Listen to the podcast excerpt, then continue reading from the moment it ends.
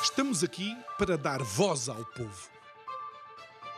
Em defesa dos cidadãos. Pela dignidade humana. Todos temos deveres, mas também todos temos direitos. Será que existe justiça? Isto é o povo a falar.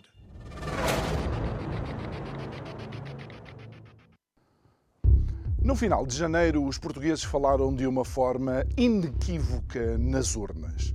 Ao PS foi-lhe dado o poder para formar governo e comandar os destinos da nossa nação. Mas o governo só tomou posse no final do mês de março e, espante-se, só ontem é que foi conhecido o orçamento de Estado para esta legislatura. Boa noite, meu nome é João Nuno Pinto e isto é o Povo a Falar. Estou consigo de segunda a sexta, neste mesmo horário, emissão em simultâneo Curiacos TV e Rádio Vida 97.1. E, claro, no mês de abril, que outra palavra utilizar para ser o tema do mês, senão a palavra revolução. Mas a produção achou que seria interessante pegar no R e deixá-lo entre parênteses. Daí sobressai a palavra evolução. Realmente tem havido uma evolução no cenário macroeconómico português? Realmente tem havido uma evolução nas políticas sociais em Portugal? Realmente tem havido uma evolução na qualidade da democracia em Portugal? Ou é necessária uma nova revolução? Bom, mas voltemos então ao governo que agora está em funções. Anos avizinham-se de enormes desafios, como se já não bastasse o atraso crónico da economia portuguesa, uma pandemia e uma guerra aliada a uma crise económica vem ainda mais afundar e colocar um stress adicional àquela que será o desafio da recuperação económica, o desafio de combater a inflação, mas Olhando para o governo que temos, podemos realmente dizer que estamos diante de um governo habituado a reformas estruturais? Será que estamos realmente diante de um governo que está acostumado à criação de emprego, criação de riqueza, criação de mais valias? Olhe, e pegando já naquilo que foi a conversa do Orçamento de Estado de ontem, parece que o Ministro das Finanças, o perdedor das eleições para a Câmara Municipal de Lisboa, lembre-se, Fernando Medina, diz que a receita fiscal, apesar da guerra, vai ser superior à que era esperada e vai se situar nos 2 mil milhões de euros. Medina diz isto contente e alegre, sendo que 2 mil milhões de euros é um valor bastante inferior àquele que foi utilizado para mitigar o aumento de preços nos bens essenciais dos portugueses. Estamos diante de um governo que, se calhar, só sabe olhar para o seu próprio umbigo. Digo eu que não percebo nada disto.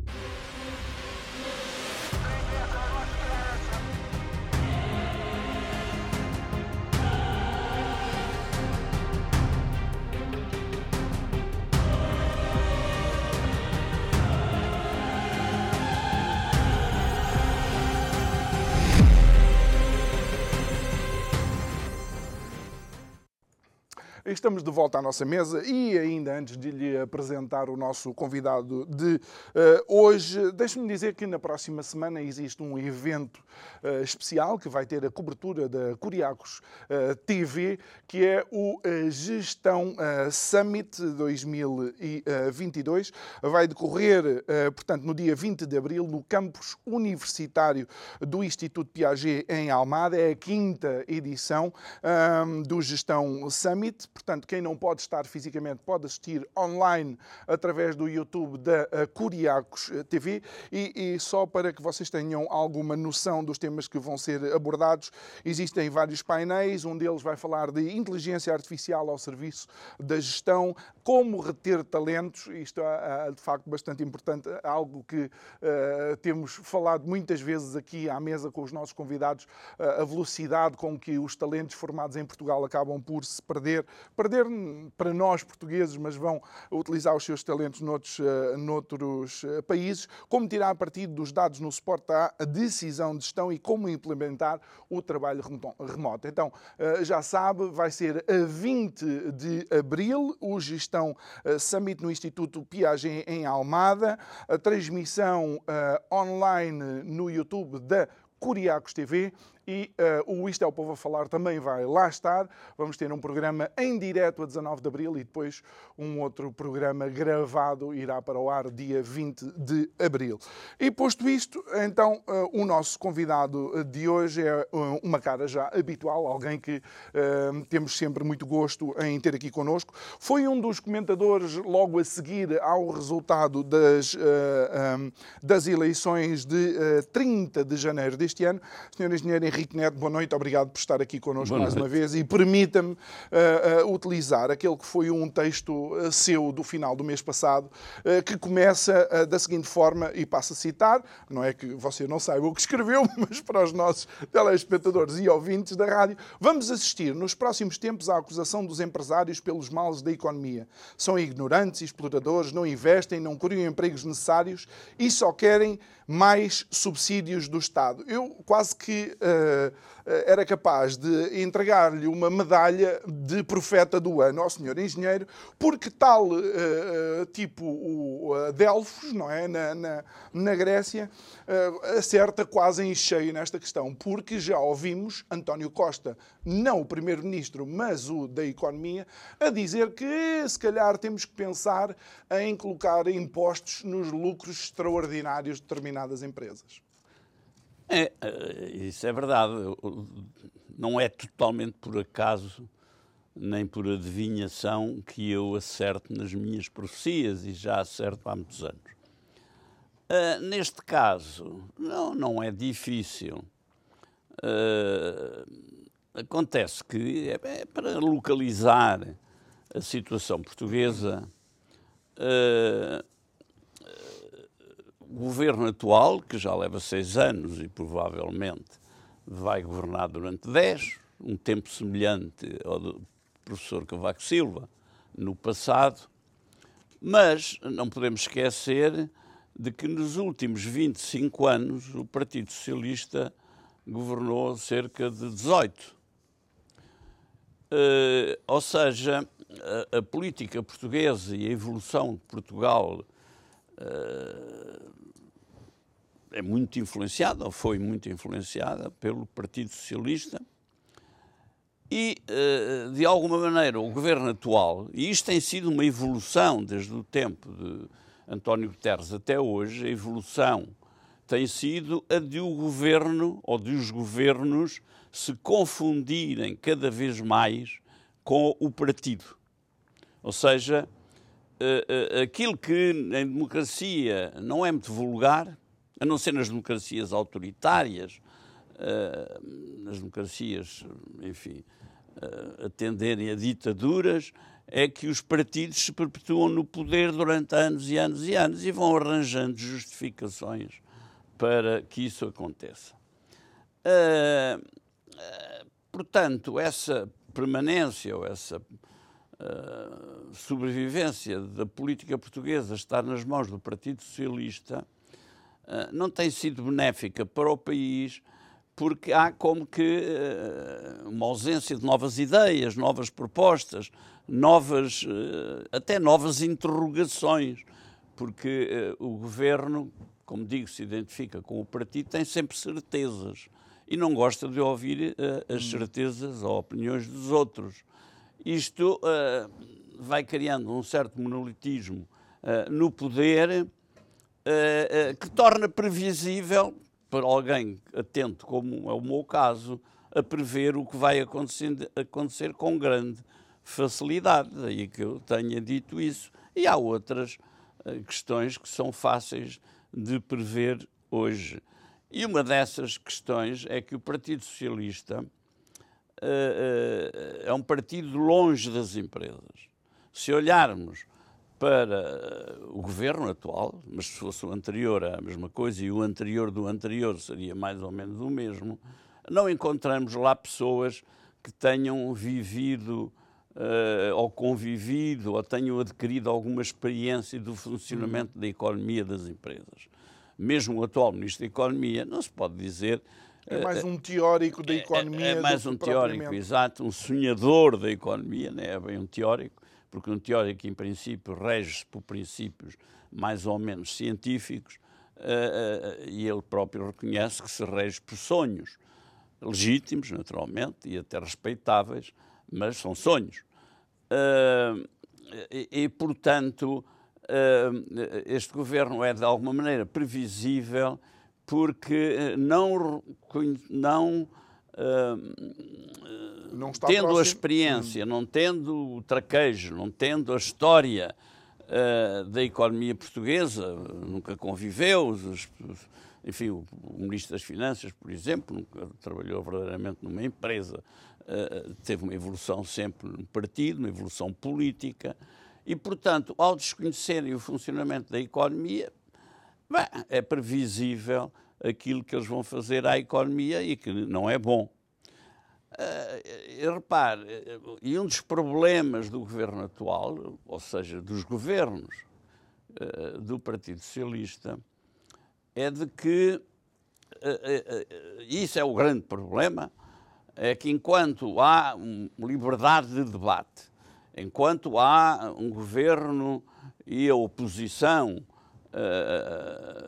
digamos, com vocal ou vocais na sociedade, o monolitismo de um governo como este permite-se negar a realidade ou não explicar a realidade. Ir atrás de utopias também. Utopias ou, ou, de, ou de, falsas verdades. Hum. Repara, nos últimos o ano uh, foi dominante uh, aquilo que podemos chamar a oposição ao governo a dizer eh, que Portugal se atrasou nestes anos relativamente aos outros países europeus, nomeadamente os países que eram mais pobres quando nós entramos na União Europeia e que, ano após ano, estamos a ser ultrapassados por esses países. Recentemente foi a Polónia, salvo a Hungria, a, Hungria. a Roménia está à porta, vai-nos ultrapassar, etc. Bom, isto é eh, uma afirmação da realidade, da verdade, é indiscutível,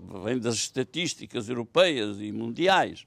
Não é discutível, é uma realidade. Bom, sendo uma realidade, seria natural que o, partido no poder, o Primeiro-Ministro, os governantes e até o Presidente da República explicassem aos portugueses: isto realmente está a acontecer, aconteceu por esta razão, por aquela razão, pela outra razão uh, explicassem, porque tem que haver uma explicação. Bom, não, recusam-se os governantes, não falam nisso. Recusam-se. Ora, isto não é normal. Mas depois, se descermos à realidade, Apesar, e, e desculpe uh, interromper, apesar uh, da oposição estar constantemente a repetir isto, a comunicação social, até através de uh, gráficos, estatísticas. É, exato, mas o governo. Ninguém comenta claro, isto. Enquanto a oposição fala em alhos, como diz o povo, o governo fala em bugalhos. Foge aos problemas. Mas depois, quando se desce à realidade mais comezinha, dou o exemplo: o ministro das Infraestruturas Pedro Nuno Santos, afirma com frequência onde vai. Ah, o facto de Portugal apostar na ferrovia em bitola ibérica não evita que possamos ter comboios uh, a ligar Portugal à Europa. Bah, seria normal que, tendo ele esse conhecimento desconhecido para o conjunto dos técnicos, ele explicasse como é que isso se faria gente da bitola ibérica, por esta e aquela razão, com esta ou aquela tecnologia, pode perfeitamente caminhar pela Espanha fora e entrar em França. Espanha e França, que já têm bitola europeia, aliás, a França sempre teve. Sim. Era, era em Endaia, e explicasse como é que isso se fazia. Não. Eu próprio já lhe perguntei mais de uma vez e ele, ele disse, ah, bugalhos. Mas... Uh, uh, ou seja, os, o governo, este governo, na medida em que há um governo monolítico uh, uh, de um partido, e é há muitos anos, adquiriu o poder de negar a realidade. Ora, a realidade impõe-se, é só uma questão de tempo.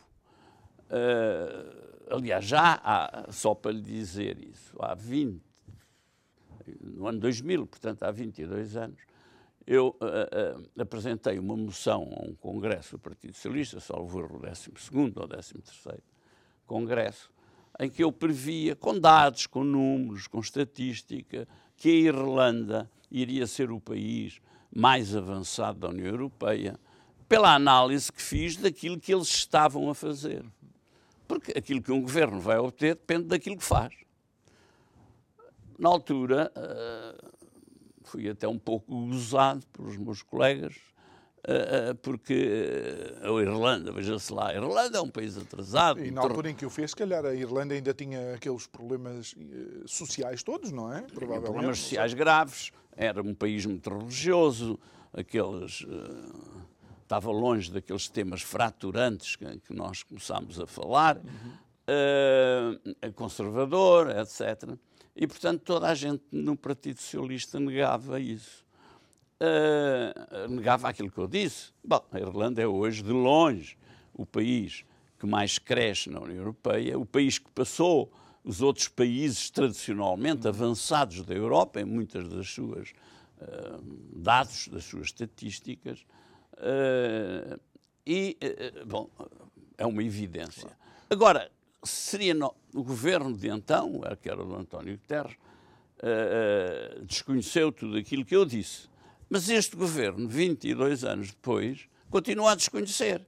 Porque poderia alguém no governo dizer, bom, por exemplo, o, o, o ministro da Economia dizer agora no orçamento, ok? Bom, a Irlanda cresceu por esta razão, por aquela razão, por aquela razão, de acordo com estas políticas, e nós deveríamos fazer semelhante nisto, naquilo, talvez não no, no, noutra questão qualquer, mas devíamos pensar porque é que os outros países crescem mais que nós. E não, não nunca se, não nunca só se fala nisso. não o fazem, como o negam.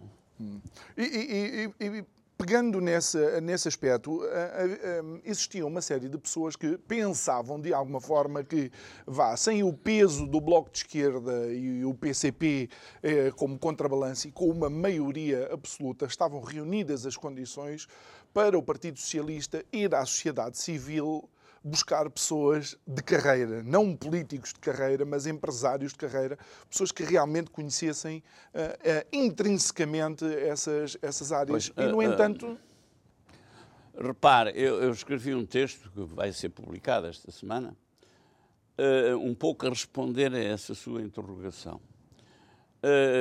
quando das eleições de janeiro, e o PS ganhou com maioria absoluta, muita gente, e até amigos meus, disseram, e nas televisões, na rádio, sim senhor, ainda bem, porque uh, o PS vai ficar liberto do PC e do Bloco de Esquerda e, portanto, vai seguir políticas diferentes do que tinha anteriormente. Bom, as pessoas que diziam isso desconheceram a importância que eh, na política portuguesa tem o primeiro-ministro António Costa. Uh, e no Partido Socialista, por meio de razão. No Partido Socialista não há ninguém que diga que o António Costa se enganou, nem que seja numa, à procura de uma rua em Lisboa. Ele não se engana. Ele é infalível. aquilo que ele diz é a realidade. E não se ouve, não se lê nos jornais que o António Costa se enganou. Ou seja, Isso... neste momento o Partido Socialista tem o dogma da infalibilidade tem, de António Costa. E tem razões de ser. Porquê é que ele uh, uh, não ia fazer políticas diferentes? O António Costa, como todos nós, tem uma história. Ele foi educado, e bem educado, ou foi formado, melhor que educado, numa família de esquerda tem, para o bem, para o mal e para o bem, eh, uma certa sensibilidade social.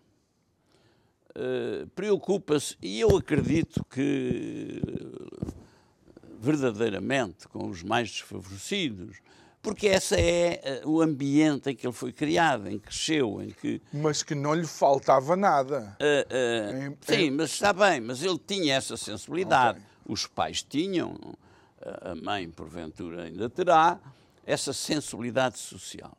E como governante, não foi um acaso que ele tem. Claro que ele fez-lo para poder ter acesso ao poder e ser primeiro-ministro em 2015. Uh, e, portanto, fez aquela abertura à esquerda. Mas estava-lhe também no instinto, estava também na sua ideia. E, e liberto uh, do PC e do Bloco, ele mantém essa ideia de que o país tem que ter políticas sociais. O que estamos todos de acordo. O único problema é que, inversamente, ele não tem nenhuma cultura, nenhuma formação económica. Fez um curso de Direito, uh, que não tem nada a ver com a economia, hum. na maioria dos casos, sempre foi político. Uh, e, portanto, a sua sensibilidade económica é próxima de zero. Mas, oh, oh, daí que todas as, deixe-me só acabar sim. de dizer, daí que todas as medidas da economia dos seis anos que passaram foram uh, medidas uh, ou indiferentes ou erradas hum. para o progresso e o desenvolvimento da economia. Ou logo, as próximas quatro vão ser iguais, porque é a sua sensibilidade, é a sua ideia. Hum. E dada a influência que ele tem no Partido Socialista, essa é a ideia do Partido Socialista. Okay, mas, oh, oh, Daí que a economia não cresça. Ó oh, senhor engenheiro, nós não podemos viver um Robin dos Bosques invertido. O Robin dos Bosques não, não roubava aos ricos para dar aos pobres. O Robin dos Bosques roubava ao xerife de Nottingham, que andava a carregar com impostos toda a população, para então, digamos, tirar do Estado, que neste caso era representado pelo xerife de Nottingham, recursos que consideravam ilegítimos e então distribuir pelas, pela população. Aqui parece que há uma caça. Esta proposta de, de, eh, de, colocar um imposto sobre lucros extraordinários é uma abertura de uma caixa de, de Pandora que pode ser perigosa para a economia de uma forma geral. Pois. Uh, repare, uh, uh, António Costa, ao mesmo tempo, com, com, estas características que eu tentei definir, ou resumir, além disso, tem tido um bocado de sorte também. Se não há. Um bocado é não, não há na política digamos, alguém que se mantém no poder tanto tempo, sem um bocadinho de sorte. Uh, e a sorte teve a ver, por um lado, com a herança de José Sócrates, que fez com que, com que a, a, a seguir ao José Sócrates, o PSD, uh, eh, podemos dizer, se queimou um pouco, uh, queimou, entre aspas, aqui um pouco, até que recuperar o hum. país e a credibilidade internacional do país e das finanças portuguesas uh, e não seguiu uma política de, social, uh, provavelmente porque não podia, provavelmente não estava na cultura, não vou discutir isso agora. Mas, de facto, José Sócrates deixou o país em pantanas, o PS fez por desconhecer isso, ainda hoje faz, e o PSD, de alguma maneira, salvou o país da bancarrota, como se costuma dizer, mas nunca ninguém lhe agradeceu isso. Uh, essa foi a primeira sorte que António Costa, quando chegou ao poder, teve de entrar no poder numa fase já passada da crise provocada por José Sócrates uh, e provocada pela situação internacional uhum. estar numa fase ascendente. Uh, não aproveitou essa fase ascendente para uh, modernizar a economia, desenvolver investimento privado e público, não atraiu o investimento estrangeiro, nomeadamente na indústria, que é essencial para o futuro do país, podemos falar sobre isso, uh, e, e, portanto, teve a política social que ele lhe está na, na sensibilidade e na origem, mas não tratou da economia. E vai continuar a não tratar. Ou seja, ele vai esgotando o recurso do país e teve a segunda dose de sorte ao a, a ser temporalmente eh, coincidente com a abertura da União Europeia a dar apoios uh, para a crise económica antes, para a crise Pandémica. da pandemia depois e agora para Vamos a crise ver. resultante da guerra.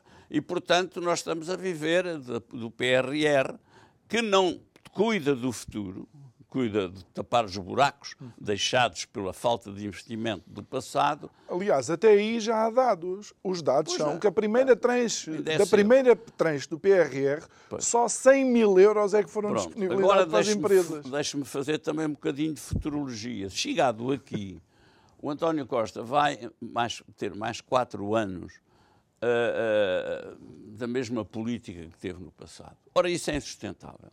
Porque pode-se ter uma política social um ano, dois anos, três anos, quatro anos, cinco anos, sem ter uma política para a economia, sem ter crescimento económico, sem ter a modernização da estrutura económica normal, nomeadamente da estrutura industrial, sem ter investimento hum, relevante. Posso lhe dizer, por exemplo, eh, eh, que foi há uma semana foi anunciado que a Volkswagen resolveu investir eh, cerca de 4.500 eh, 4.500 milhões eh, de euros em Espanha, eh, próximo de, Ah, de Valência. próximo de Valência, com uma fábrica de baterias que vai empregar cerca de 3 mil pessoas, em que Portugal tinha todas as condições e eles preferiram a Espanha. É uma razão muito simples. Foram colocá-la à Valência, porque tem um comboio em bitola europeia que leva os produtos todos os dias diretamente a todas Ah, as verdade, fábricas sim, da. Alemanha por toda a Europa. E tem um porto também excepcional E tem um com porto, ligação mas lá ao porto nós temos. Sim, sim, sim, mas há uma ligação, já eu temos vários. cidade. Uhum. Ah, mas enfim, para já teríamos Sines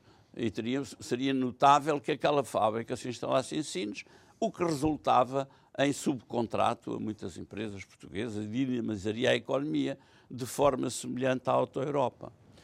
A propósito da Auto-Europa, a mesma falta de ligação ferroviária que está a ser reclamada há 10 anos, quer pela Auto-Europa, quer pela PSA, eh, do, do nosso conterrâneo Tavares, Tavares, Tavares eh, que não aconteceu, mais tarde a Auto-Europa vai fechar.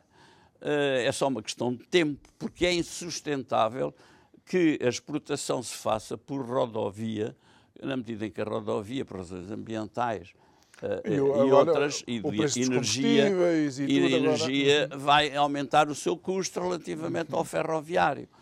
Ora, esta falta de atenção, esta falta de sensibilidade eh, do Primeiro-Ministro, que influencia todo o partido, eh, e depois o partido está todo ele representado no governo, logo influencia o governo, E que acaba por eh, também, eh, de alguma forma, fazer com que o peso de António Costa não, não receba vozes contestatárias dentro do próprio governo, partido e por aí além, Quer não dizer, é? Ele diz mata e outros dizem esfola-se. não é?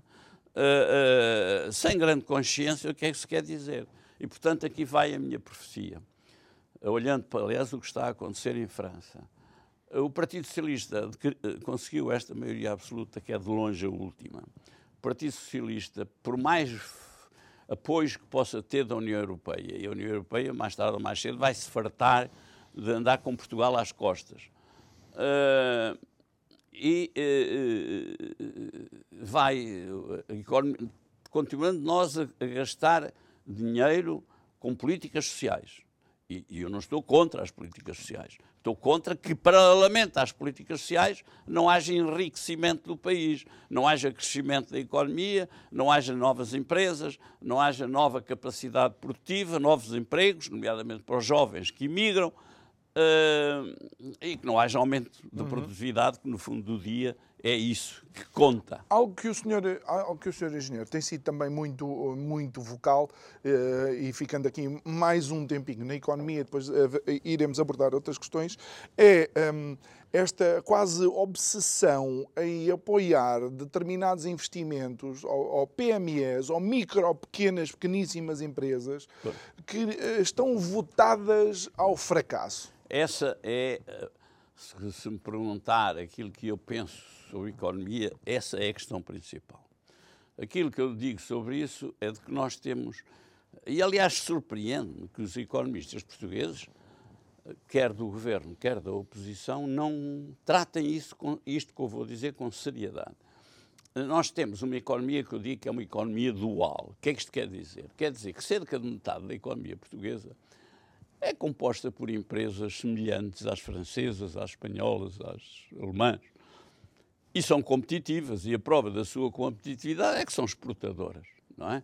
São, parte delas são companhias estrangeiras, como a Alta Europa, como a Bosch, como a, uh, enfim, uh, temos aí dezenas de empresas estrangeiras, algumas delas há muitos anos, que são competitivas, e temos outras portuguesas, nacionais, é? sim, uh, que são perfeitamente competitivas na Europa. Empresas normais, chamamos-lhe assim, que naturalmente pagam salários melhores que os salários mínimos, não é?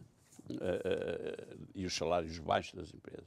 Temos depois a outra metade da economia, e isto é que é fatal, que é composta, eu não sou exaustivo, mas digo que é pequenos mercados de rua, feiras,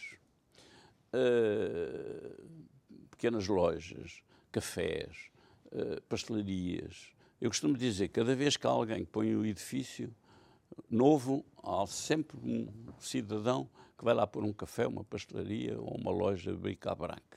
Uh, depois há a agricultura de subsistência. Depois há a pesca artesanal.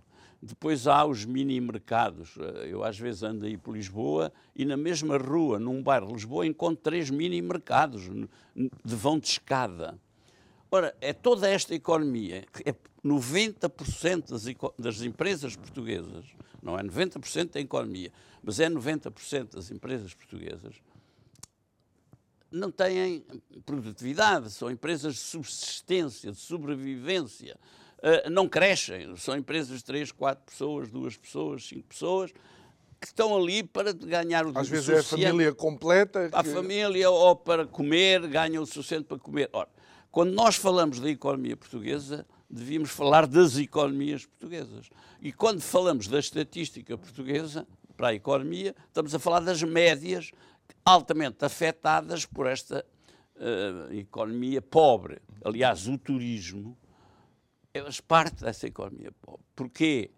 Uh, aconteceu, aliás, em 2019, cresceu muito o turismo, mas a produtividade desceu. E desceu porquê? Porque o turismo é dominado, em termos de mão de obra, por pessoas de baixos salários. As pessoas que estão nos restaurantes, nos cafés, a receber os porteiros, as senhoras que limpam e lavam os quartos. Tudo isso é baixa produtividade, baixos salários. Ora, não há uma economia moderna com esta dimensão da, da, Desta, deste tipo deste de modelo, modelo. económico uhum. pobre, às vezes apetece-me dizer miserável. Uh, e, portanto, sem resolver este problema, a economia portuguesa não vai crescer. Uh, e este problema devia ser resolvido, devíamos nos perguntar porque é que ele existe. Ele existe por uma razão cultural, que talvez não tenha tempo para falar, mas existe porque existe muito baixa formação uh, profissional e de recursos humanos. Uh, e apenas a indústria permite criar empregos mais bem pagos uh, do que outros setores de atividade. Porquê? Para, para pessoas com uh, baixa formação baixa académica, formação. Por e porquê? Porque uh, esses empregos são repetitivos, uhum. são trabalhar nas máquinas, Ou seja, a pessoa aprende aquela função. Aprende aquela função de uma maneira repetitiva e depois sabe sabe uhum. executá-la bem. Aliás, foi uma das alavancas do crescimento da China. Claro. Uh, uh, da China e de outros países. Nós não, não é com a mão de obra que toda, o governo depois, esse é o grande problema e a sua pergunta ia nessa direção, de que o governo diz, ah, e já não falar no Partido Socialista, no Partido Comunista e no Bloco de Esquerda, uh, o governo diz, ah, temos que apoiar as pequenas e médias empresas, ou seja, apoiar aquela economia que devia desaparecer. E enquanto o governo deveria, como aliás numa certa altura Rui Rio disse, precisamos de duas ou três auto-europas. É verdade, precisávamos de grandes empresas industriais. Mas não? O o governo já, já teve alguém este ano a dizer, eu não me recordo, mas creio que foi o governo, a dizer que as empresas portuguesas ou os gestores portugueses não são bons, deviam melhorar Bem, a sua isso, capacidade isso de gestão. Isso é o que eu profetizo aí que vai acontecer.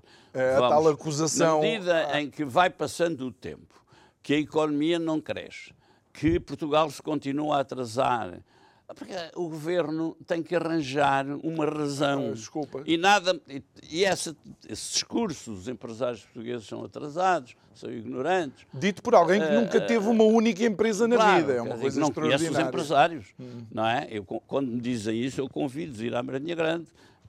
É, um micro, é uma terra pequena, mas posso lá ir e vou às zonas industriais que lá estão e mostro-lhe as empresas que lá estão e os empresários que as fizeram crescer do nada para empresas, enfim, algumas delas internacionais e praticamente todas exportadoras. Quer dizer, ao passar à fase da exportação, são competitivas, porque se concorrem com as outras empresas do mundo e conseguem fazê-lo, é porque são competitivas e os empresários não são certamente tolos por terem conseguido isso. Mas o que é que acha que o governo vai encontrar nos próximos três anos ou quatro anos para explicar que Portugal se continua a É um novo bode expiatório, não é? Tem que ser. Ou vem uma. Ou vem agora, agora, por enquanto, há a crise, não é? A guerra. E há a pandemia. Ah. Claro que o governo nunca aceita que a pandemia e a guerra afetam igualmente todos os países europeus. Hum. Tanto nós como a Polónia, que acaba de nos passar, ou a Roménia, que nos vai passar dentro de meses. Eh, Todavia, o governo não fala nisso. Eh, e, e depois, o, o Primeiro-Ministro, há dias, fez esta afirmação que eu acho espantosa. Uma verdadeira, sem tirar as conclusões, e outra completamente falsa. A verdadeira é de que os países, finalmente, ele achou necessário explicar porque é que nos estávamos a atrasar. E então disse: é porque, reparem que os recursos humanos nos países do leste, da antiga União Soviética, têm níveis de educação muito superiores aos nossos. É verdade. Claro que ele podia perguntar-se, ou responder, porque é que Portugal tem 50 anos de democracia, ou tem 50 anos depois do antigo regime, tem a tal revolução da educação e nós continuamos, ao nível da formação dos recursos humanos, muito atrasados relativamente à União Soviética ou à antiga União Soviética, com todas as deficiências que conhecemos daquele sistema, mas que realmente Mas isso ele não explica. ao nível da educação, a- a fizeram um- uma revolução, eh, não é? Que permite que esses países evoluam. Somos Portanto, dos países da é Europa verdade, que menos pessoas terminam é verdade, por exemplo. É verdade, o que o mini- Primeiro-Ministro eh, afirmou, é verdade, eh, Ok. eh, só que ele deveria fazer uma autocrítica em relação às razões porque nós não, Hum. Não- resolvemos esse problema. E, a não estamos a resolvê-lo. E a afirmação falsa. E não estamos a resolvê-los, e uma das razões é que não há boa níveis educativos e formativos sem exigência. A exigência faz parte desse avanço. Hum. Não Mas, é o facilitismo. A outra razão que ele deu, que é totalmente falsa, é de que, bom, eles estão mais próximos da Alemanha. Há aqui uma razão geográfica. Bom, esta é completamente tola, porque, eh, repare, Portugal é provavelmente um dos países do mundo que está, do ponto de vista geográfico, melhor localizado. Está no centro das rotas do Atlântico, está entre os dois maiores mercados mundiais, que é o europeu e o dos- da América do Norte, Estados Unidos, Canadá, eh, e hoje isso é o que responde à economia atual e futura. Porque as empresas, como por exemplo a Auto Europa, não são empresas verdadeiramente produtoras, são montadoras. Ah, os componentes que vêm, e tanto faz ser automóvel como ser eletrodomésticos, como ser- Aviões, por exemplo, também. Uh, uh, seja qual for o setor industrial, os componentes vêm de todo o mundo. As tecnologias, as peças, as, uh, uh, uh, os serviços são comprados em todo o mundo e têm que chegar a um local. No caso da Auto Europa, é ali em Setúbal. Ora, Portugal tem todas as vantagens em relação a isso, eh, porque está localizada num local que pode receber componentes de todo o mundo, transformá-los quase no mesmo sítio, como acontece com a Auto Europa, eh, em relação ao Porto de Setúbal, eh, não em relação à ferrovia, como já disse, mas em relação ao Porto de Setúbal, a receber os componentes, montá-los e mandar os produtos para todo o mundo, que é isso que acontece com as grandes empresas. Só que as grandes empresas, por razões da indiferença ou da incapacidade ou da ignorância do governo relativamente à economia, as empresas internacionais fazem estudos. Percebem que Portugal não tem ligação à Europa, do ponto de vista competitivo, não tem uma justiça que funcione, tem uma burocracia. São os, os custos de contexto que o os tais custos de costuma falar, não é? Os tais custos de contexto, mas que é bom falemos nele, que é para as pessoas saberem que, eh, quer dizer, eh, eh, somos um país do terceiro mundo nos serviços. este acumular de só, pequenas coisas. deixe-me só chamar a atenção. Eu vivo um pequeno pormenor, mas que são os pormenores que às vezes mostram eh, onde nós vivemos. Eh, eh, existe um- uma secção de finanças em Algés qualquer cidadão que vá lá, a qualquer hora, mas principalmente da parte da manhã, o que é que encontra? Umas dezenas de portugueses e portuguesas na rua, à chuva, ao frio. Na rua, uma manhã inteira ou uma tarde inteira, à espera. Vem uma senhora ou um senhor que abre a porta, pergunta a cada um o que é que pode fazer e diz: Ah, telefone e marca uma. Ou vá à net e faça assim, faça assim. Muitas pessoas são, os jovens principalmente, fazem tudo na net hoje. Mas os mais idosos, aqueles da minha idade e até outros bastante mais novos, eh, não têm aquelas competências, não é? E resultado, vão para ali para serem atendidos. São, não são, quando são.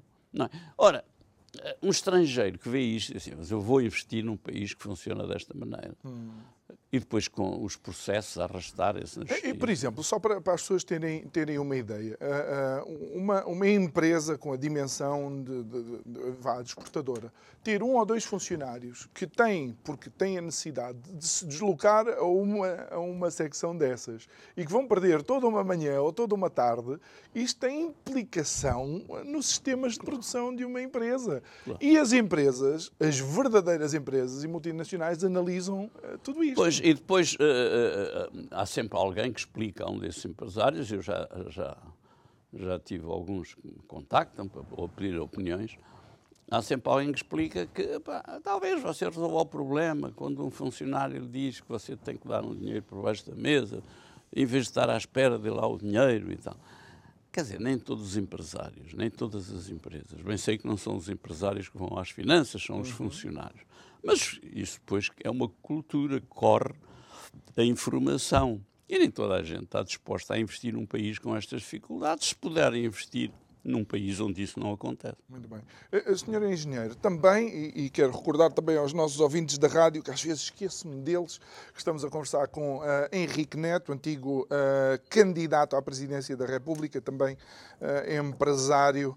Ahm, já estamos em, em, eh, como é que se diz, em austeridade, porque o PS martelou na austeridade da Troika, mas aquilo que nós já vamos vendo eh, com a inflação e com a crise energética eh, já começa a ter aqui alguns laivos de austeridade, mas o PS não usa essa palavra. Quase já não usa inflação também. Pois, eu quando às vezes pessoas me dizem assim, ah, estamos em austeridade, não estamos em austeridade, eu, eu pergunto logo, eu digo, olha, defina austeridade.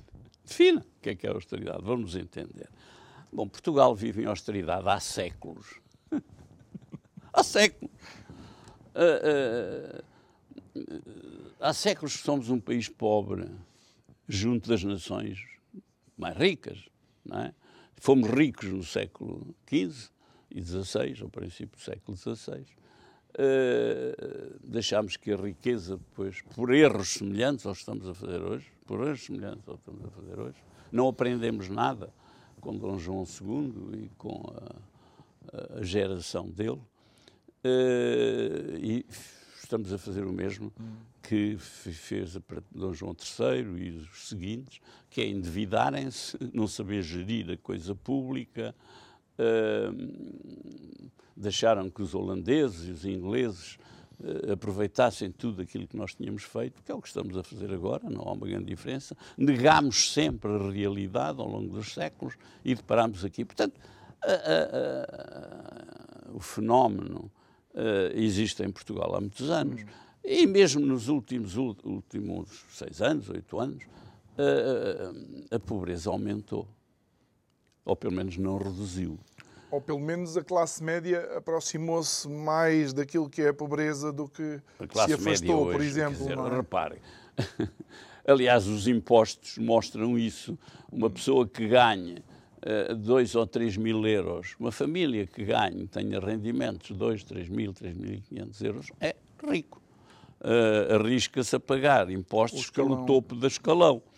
Uh, bom, um país em que uh, um rendimento de 40, 50, 60 ou mesmo 100 mil euros por ano uh, é um sujeito rico, bem, é um país torto, um país destruído, um país que não apetece, onde não apetece viver, a não ser nós portugueses que gostamos de Portugal. e, portanto, também não surpreende. Fala-se muito de que uh, temos que criar condições para os jovens portugueses mais qualificados não abandonarem o país. Bom, isso, claro que abandonam. Eu tenho três filhos, dois estão a viver no estrangeiro. Tenho cinco netos, três estão a viver no estrangeiro. Uh, e o que é que eu lhes vou dizer? Fiquem cá a ganhar. Uh, são engenheiros, uh, licenciados em biotecnologia e outras coisas dessas, fiquem cá a ganhar mil euros por mês ou mil e quinhentos, quando podem estar na Suíça, que é o caso dos meus filhos e netos, uh, a ganhar 4, 5, 6 mil euros, para já não dizer 10 mil ou 15 mil, mesmo, uh, mesmo estão nas finanças. Mesmo estando em países com um nível de vida claro, superior. Um, um, dos, é? um, um, dos, meus netos fez uh, a Católica cá, depois foi fazer o mestrado a Lausanne, que é uma boa escola, uh, tinha à porta gente a bater-lhe à porta a querer que ele fosse trabalhar. Uh, hoje está num dos grandes bancos uh, com ordenados 12 mil euros, 15 mil euros por mês. mas não é apenas o ordenado, é regalias, é a preocupação, é os apoios que mudam de casa, têm um apoio da empresa para isso. É todo um ambiente. E depois a garantia da reforma, uh, sem problemas, não é? favorável ao, ao cidadão. Mas, portanto, uh, um jovem com qualificações, com qualidade e que seja ambicioso, se ficar em Portugal é tolo. eu digo isto com, com, com tristeza, naturalmente, lamentando, mas é a realidade, quer dizer, e é a realidade que os governos, não apenas este, mas este é o que está hoje e do que estamos a falar, desconhecem isso, uh, inventam razões para isso, fazem umas leis que dão uns dinheiros a quem voltar. Mas quem é que quer voltar com aquele dinheiro? Depois, depois nunca mais vão saber o resultado. O, o, paradoxo disto é que uh, criticaram Pedro Passos Coelho quando mandou o pessoal emigrar, mas se calhar muitos dos que emigraram Olha, eu sou nessa época eu sou né, criticado. Estão, felizes da vida por Ouça, terem... Eu, eu, eu defendo o meu país há muitos anos e a maneira como o defendo é esta: tentar falar a verdade. Uh, porque acho que com a mentira não, não, não estou a defender coisa nenhuma. Uh, mas por isso, quando me, alguém, jovens fazem, muitas vezes, jovens que eu conheço, famílias portuguesas, famílias de amigos meus e conhecidos, que me perguntam, oh, fulano, o que é que acha? Eu tirei este curso e isto, ou trabalhei nisto, ele gostava de fazer isto, o que é que acha que eu faço? Eu digo, oh, vá à net, e vá à procura de um emprego. Uh, uh, lá está, a minha filha está uh, na Irlanda. e uma das grandes empresas na cidade onde ela está é a Apple. Se for ao, ao site da Apple da Irlanda, não é preciso ir à net, ao site da Apple. Está lá, precisamos de tantas pessoas com estas características, tantas com estas, tantas com estas. Eles não querem saber onde é que eles vêm. Aliás, esse é um dos problemas na Irlanda, que os irlandeses não gostam muito disso. Porque uh, uh, que os que respondem a esses anúncios normalmente não vêm são... da Grécia, de Portugal, de, de, de França, da Alemanha, uh, vêm de todo o lado. Claro. Eles querem lá saber onde é que eles vêm. Querem as competências. As competências Senhor Engenheiro Henrique Neto, muito obrigado por esta conversa uh, esclarecedora mais uma vez. Não tenho.